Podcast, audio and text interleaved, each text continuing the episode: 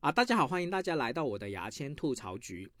那么今天聊什么呢？今天聊一聊李诞吧。啊，就是我们的蛋蛋李诞。呃，我最近写了两篇文章发到知乎里面，啊，有一个很不一样的反响啊。啊，一个是骂李诞写的书，叫做《后场》这本书；另一个是跪舔跪舔李诞，然后说李诞很有才华的两篇文章。那么下面会根据这两篇文章，还是念一呃，就是说一下它的内容，然后说一下感想，呃，就不要浪费我我创作一些东西啊。好，最近看了李诞写的书，叫《后场》这本书，呃，明人不说暗话，我觉得这本书确实是写的很垃圾，我真的看生气了啊！我觉得喜欢李诞的各位先别着急啊，我觉得我是有权利说这句话，因为我真的是真金白银买他的书来看的。哦，我严格来说确实算李诞的米饭班主啊。我花钱看的书，我觉得不好看，我觉得真的是可以卖嘛。嗯，啊，首先李诞的写的书我是一直有买的，而且是买纸质书的，我是不基本不看电子书，因为电子书我看不进去。比如说手机那种微信读书那种啊，哇，那么小的字我又看看不进去。然后我之前买过那个 Kindle 的，Kindle 那种墨墨水那种屏幕的嘛，那种电子书。然后我看我我下载了一些书，我看看看完全看不进去，完全看不进脑，我只有看纸质书。才能把文字看进去，而且记得住。所以我现在家里有很多纸质书，啊，不是因为我什么念旧之类，是因为我真的看得进去的书只是纸质书。然后李诞书我我买了三本，啊，分别是笑场、冷场、后场，我都买了，我都看了。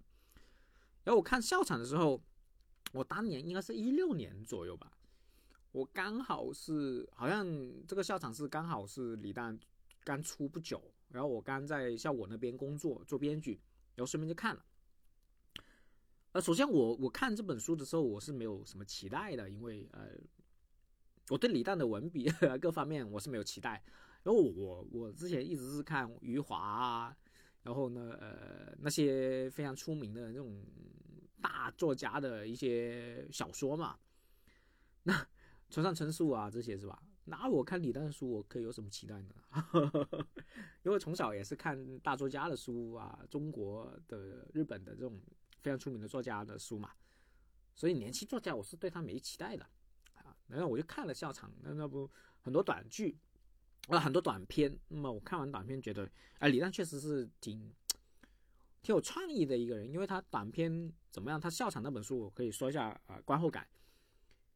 他每个短片都有自己的创意在，但是一直是后劲不足，就是他的收尾啊各方面就变成了一种很 sketch、很短剧的那种喜剧短剧那种感觉，就是创意为先走，但是文笔啊、人物啊各方面不行。说实话，但是他他就他就很方便的那种消磨时间的小说嘛，短篇小说，我是觉得它就是洗手间小说啊，大家。首先，洗手间小说就是什么意思呢？就是你去洗手间看啊，不用耗脑啊，哎，不用思考啊，非常轻松的小说啊。首先，我觉得洗手间小文文学、小洗洗手间小说，它不是个贬义啊。我写文章的，包括我写小短篇小说，我也写过嘛。我的终极目标就是成为大家的洗手间文学，就是希望大家啊，不需要太用脑啊，很喜欢看有娱乐的这种文笔。的小说，因为我知道自己的文笔啊，各方面底蕴肯定不行了。我是，我像二十六岁才开始正式写文章啊，所以的话，我我肯定没有什么大成就在在文学上面。我的终极目标就是洗手间文学嘛。那么《笑场》这本书属于洗手间文学，我觉得是它有它的缺点，但是总体来说是还 OK 的一本书。后来我就买了冷场看。冷场我也是在，还是在效果工作还是什么？哦哦，好像不是哦，我已经不在效果工作了。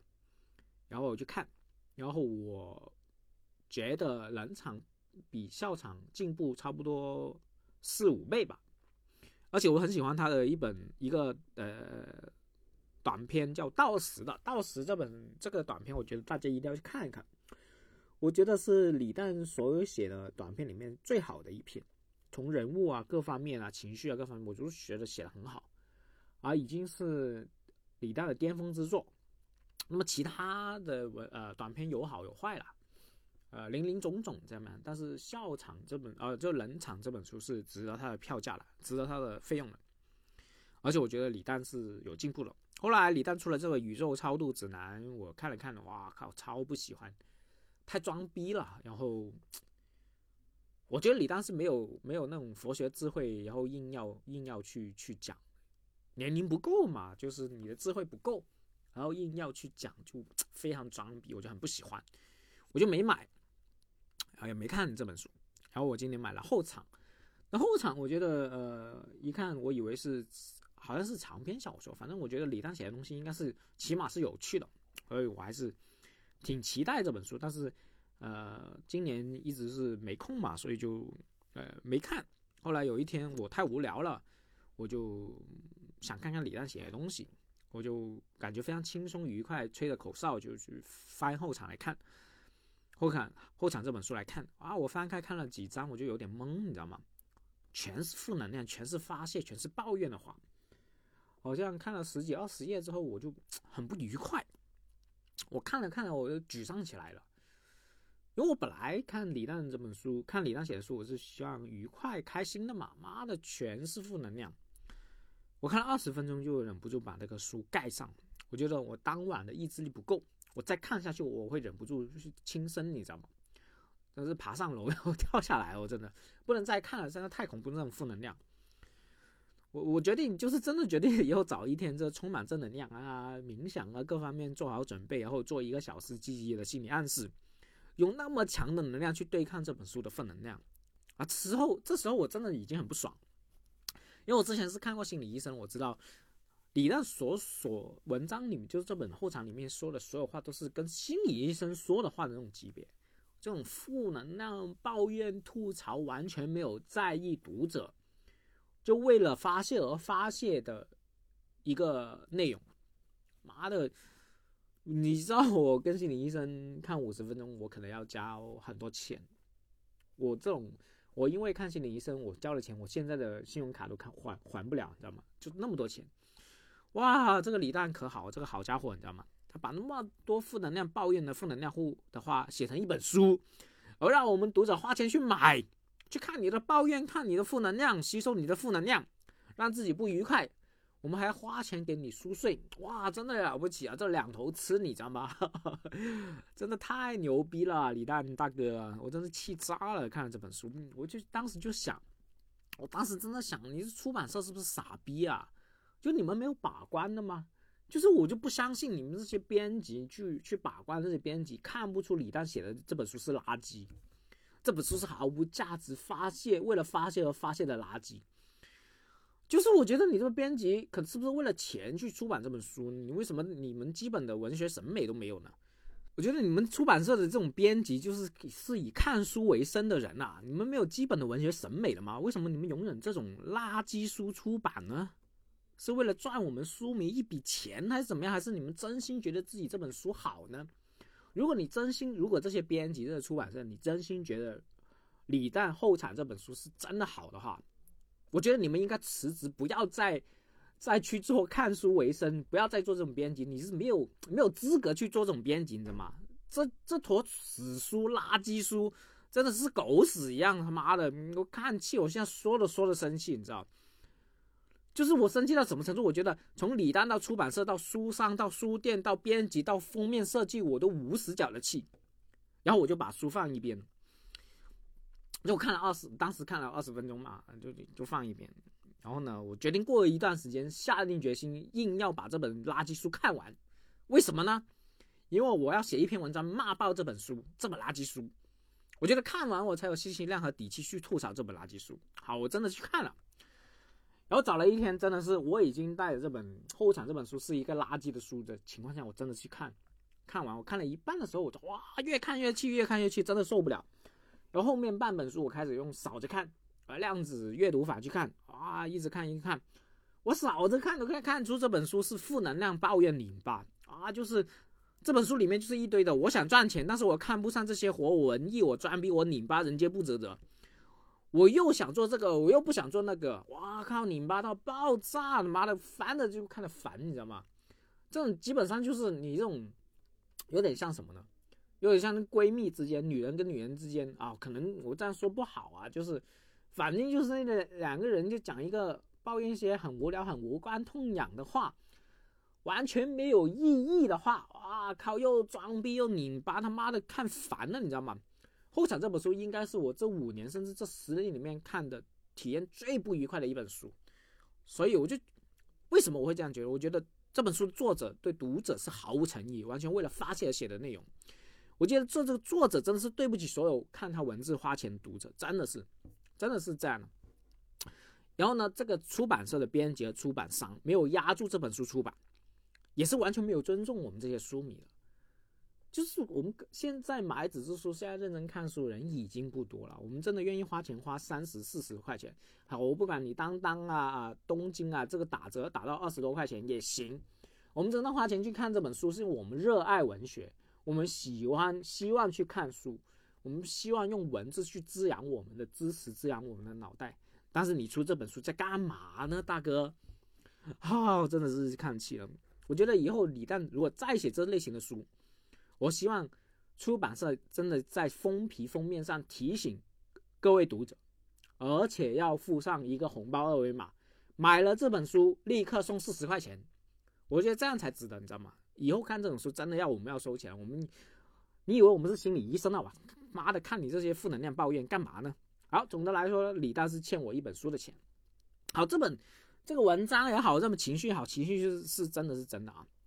然后呢，呃，当然呢，里面这个李诞这本书的这个豆瓣评分七点多分，还是甚至比之前那几本书的评分更高。那我的理解就是，因为真正看书知道有基本的文学审美的人，是绝对不会买这本书的，可能真的翻两页都不会买，而且不会评价。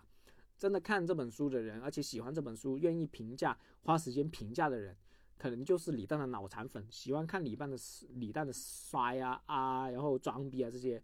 我甚至觉得李李诞这种受众啊，可能没有超过二十五岁而已。如果你真的超过二十五岁，你还是那么喜欢，还是觉得这本书很好的话，我觉得你你真的真的还是需要一些多些人生思考，你知道吗？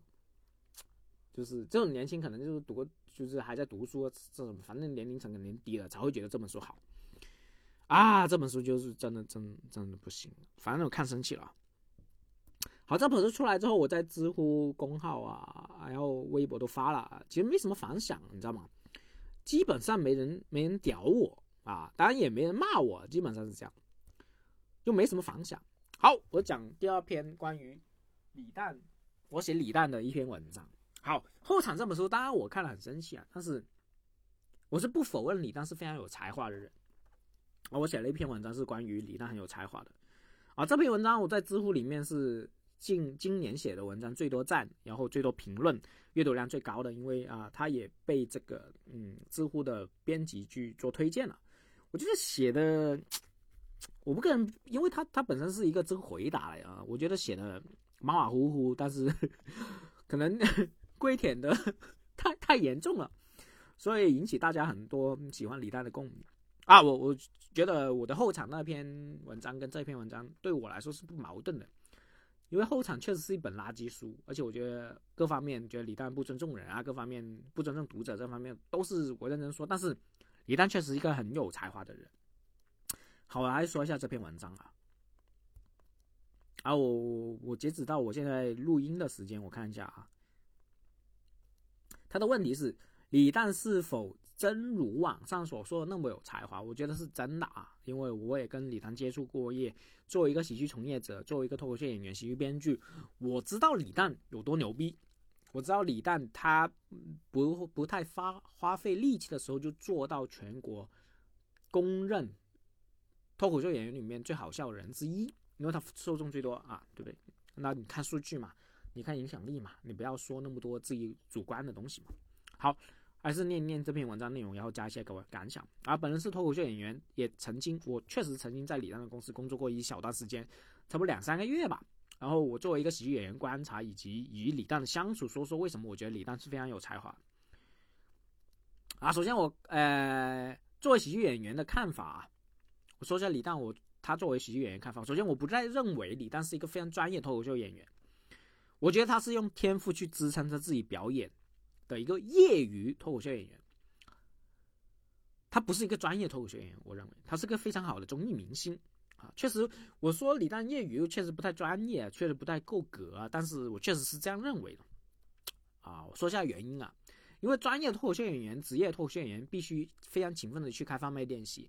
以我所知，上海、北京啊这些脱口秀演员，这个全职脱口秀演员，他去开放麦每一周可能起码四到八次以上往上去走了，这种开放麦次数。然后我的话，在呃深圳没有疫情期间，我也会上开放麦四次。诶，有时候反正我我上去表演的次数要四次以上，但是已经算很多演员里面算少了。然后呢，全职的脱口秀演员、专业脱口秀演员要不断去开放麦，打磨自己最好的段子，要做自己四十分钟的主导秀，一个小时的专场。比如说我们北京当地人有很多很好的脱口秀演员啊，教主啊、伯伯啊、周奇墨、石老板、小鹿这些，他们这些演员对开放麦真的是非常非常重视的。啊，我也是脱口秀演员啊，我我就说我我可能最多每周去两三次、三四次，但这些我刚刚讲的那些专业脱口秀演员，他去开放麦的次数绝对比我多两倍或三倍以上，然后他们去商演的次数也是两倍到三倍以上啊。以我的了解，啊，李诞是应该是基本不去开放麦，去开放麦也是可能做主持啊、玩耍之类的。呃，李诞对脱口秀表演的投入其实花的时间真的不多的。真的不多，他甚至我可以觉得他甚至不努力的，他不是很努力的去玩脱口秀，他玩脱口秀甚至是一个非常游刃有余，然后去去很轻松在在玩，可能是一种兴趣在玩，他不是全力以赴。那他在没有全力以赴的情况下，甚至他之前在吐槽大会刚出名的时候，他基本都没怎么去过开放开放麦，他就已经可以作为全国最出名的一个脱口秀演员，而且真的很多人。跟陈露啊，跟那些人就说过啊，其他人都不好笑，只有李诞好笑。很多人都是为了看李诞才看吐槽大会，或者是看那档节目。所以这是就是李诞的才华，就是李诞做喜剧，诶的一些天赋嘛，对不对？就是我我们在全力摸索自己喜剧风格的时候，在那么努力在开放麦、在做商演啊、在锻炼的时候，李诞就是 靠自己的个人魅力、才华就吸引一堆受众了。而我们脱口秀演员最终呃的目标就是获得受众嘛。但全国最多受众的喜剧演员是谁啊？就做脱口秀到 stand up comedy 最多的喜剧演员就是李诞了，对不对？我靠，他没怎么去开放麦的哇，他没怎么在喜剧上花很多功夫的哦，他还在写小说，还赶那么多综艺，他依然可以变成最出名，那不是天赋是什么？不是才华是什么？就是很有才华了。真的，我在很多地方都听过啊，最喜欢的脱口秀演员就是李诞，那就是他的才华嘛。对不对？你看我那么努力都没人听，做什么事情都没人听，那就是李诞才华。李诞才华肯定比我高一百倍甚至一千倍吧。好，我一六年曾经在李诞里面工作，我可以说一下李诞一些很、很、很厉害的一些例子啊。我们当时编剧非常艰难，写出一千字左右段子，李诞已经可以一个人写出五千字以上的段子了。那可能现在我也可以去创作五千字的段子，但是对我来说是一个非常痛苦而且写。可能有四千字都是烂段子，那李诞可以保持这个呃工业水准。他他的段子我看过，他五千字的段子我都看过。他不是他不是那种非常厉害、非常牛逼、非常出色的段子，他可是甚至他那些段子没有王建国啊，王建国写的好。都因为王建国他有一些很飞啊、很很很很很突兀的段子，但是李诞可以用做一些行货，非常快速做行货，而且他这五千字的段子可能只花了四五个小时，他不会花很多时间就可以出出来了。那就是他的天才嘛，就是他的才华，对不对？你知道段子不像网文啊，他要出梗，他要好笑的。那么李诞，他可以写五千字的段子，而且是行货，呃，水准的一些段子，那就就很牛逼了，对不对？好，呃，那么现在这个这个经历已经是我六年前的一些经历。那么现在李诞有多厉害？更厉害，肯定更有进步了。以他的天才和牛呃这种聪明的程度，对不对？这也是我要讲的一个例子。总体来说，我觉得李诞在喜剧工作里面，我感受我感受最深的是他游刃有余，不需要太用力就能获得大众的喜欢，而且在这一行里面游鱼得水。那他的情绪啊各方面是另说，但是他能力绝对是非常厉害的。这就是才华，无可置疑的才华，对不对？由作为一个喜剧演员，呃，脱口秀呃喜剧编剧，用专业角度来看，李诞在喜剧行业里面表现，真的是只有羡慕。但是完全没没法嫉妒，羡慕这个是情绪好理解嘛？李诞是现在哇又最赚钱，可能真的是收入上亿，绝对有上亿的，你知道吗？你可以查一下 有没有偷税漏税，但是绝对有上亿的一个收入。但是我不会对李诞嫉妒，为什么不会嫉妒？因为嫉妒的心情怎么样才会产生嫉妒？你认为对方不如你，但是比你混得好，才会产生嫉妒。李诞能力早已经比我好，可能一百倍、上千倍嘛，往上走，所以我。我嫉妒不了啊，我嫉不了啊，嗯，我嫉妒他，我觉得傻逼，没有自知之明。然后我从另一个角度再说，啊，我是从事文字工作，呃，从一四年开始做嘛，然后做到现在已经很多年了。那我我确实我自己也很喜欢看书，看文学各方面我都看，一直有养成看书的习惯，每个月都会看。呃，然后我写作也有每周坚持写作都已经有四五年，所以我有一定的阅读审美的，这是我肯定。我从小也一直有看书的习惯。然后我是李诞的小书迷，我看过李诞三本书，刚刚已经讲过了。然后我也看其他年轻作家写的书，散文小说，比如说蒋方舟的小说我全部看过，写的东西我全部看过。蒋方舟跟李诞比就没有李诞写的好。这是真的，蒋方舟写的东西很多程度就是 高考作文那种感觉，一直在引用名人名言，很少他的感受啊各方面就是没有那种才气啊。蒋方舟说真的，虽然是从小出名，但是我感觉没有进步还是怎么样，反正就是我看蒋方舟的东西好难看，我觉得。但是你跟李诞比的话，李诞确实是写的比蒋方舟好，这是真的。就你看。李诞应该是八九年，八九年的比我大一年而已，三十二岁而已啊，他就已经写文章就写东西就已经有这种程度，那么有才气程度，这是这是一个很厉害的东西。而且李诞在写作方面也不是投入很多时间，他那么忙，对不对？他可能他做喜剧的时间绝对比投入文学的时间多的嘛，他依然是可以出书，然后依然可以获得一大批书迷，大家也认为他写得好。我觉得在，呃，我在不同文章看过李诞访谈都说过啊，李诞说写作是一种释放，甚至说一种兴趣。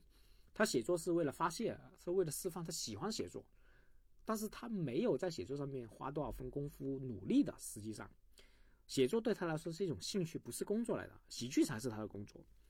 他靠这种兴趣啊，于有余的东西，他可以做年轻作家前几名，知道吗？好像曾经在一个什么呃。呃，出名作家里面，年轻作家里面排第一名啊，书税都有五百万，这就是才华，李，这就是李李诞的才华，就是无可置疑李诞的才华。所以李诞是不是像网上一样说那么有才华，是真的。我从两个维度，从文学的维度，然后从喜剧维度里面，李诞一直是一个很有才华的人。我说实话，我都不是李诞的粉丝，我都不，我都不看国内的脱口秀了，但是我看李诞的书啊。李诞出什么书，我会觉得，哎，我消磨时间看一看，我觉得挺好的，对不对？但我看的书当然也是看杂志的心情，啊，为了放松，而不是为了呃他给我什么启发的，给不了我什么启发的，但是就是看了放松的东西。但是，所以说我我说李诞那么有才华的，不是为了舔他，是一个我个人觉得是比较客观的去去讲这个事情啊。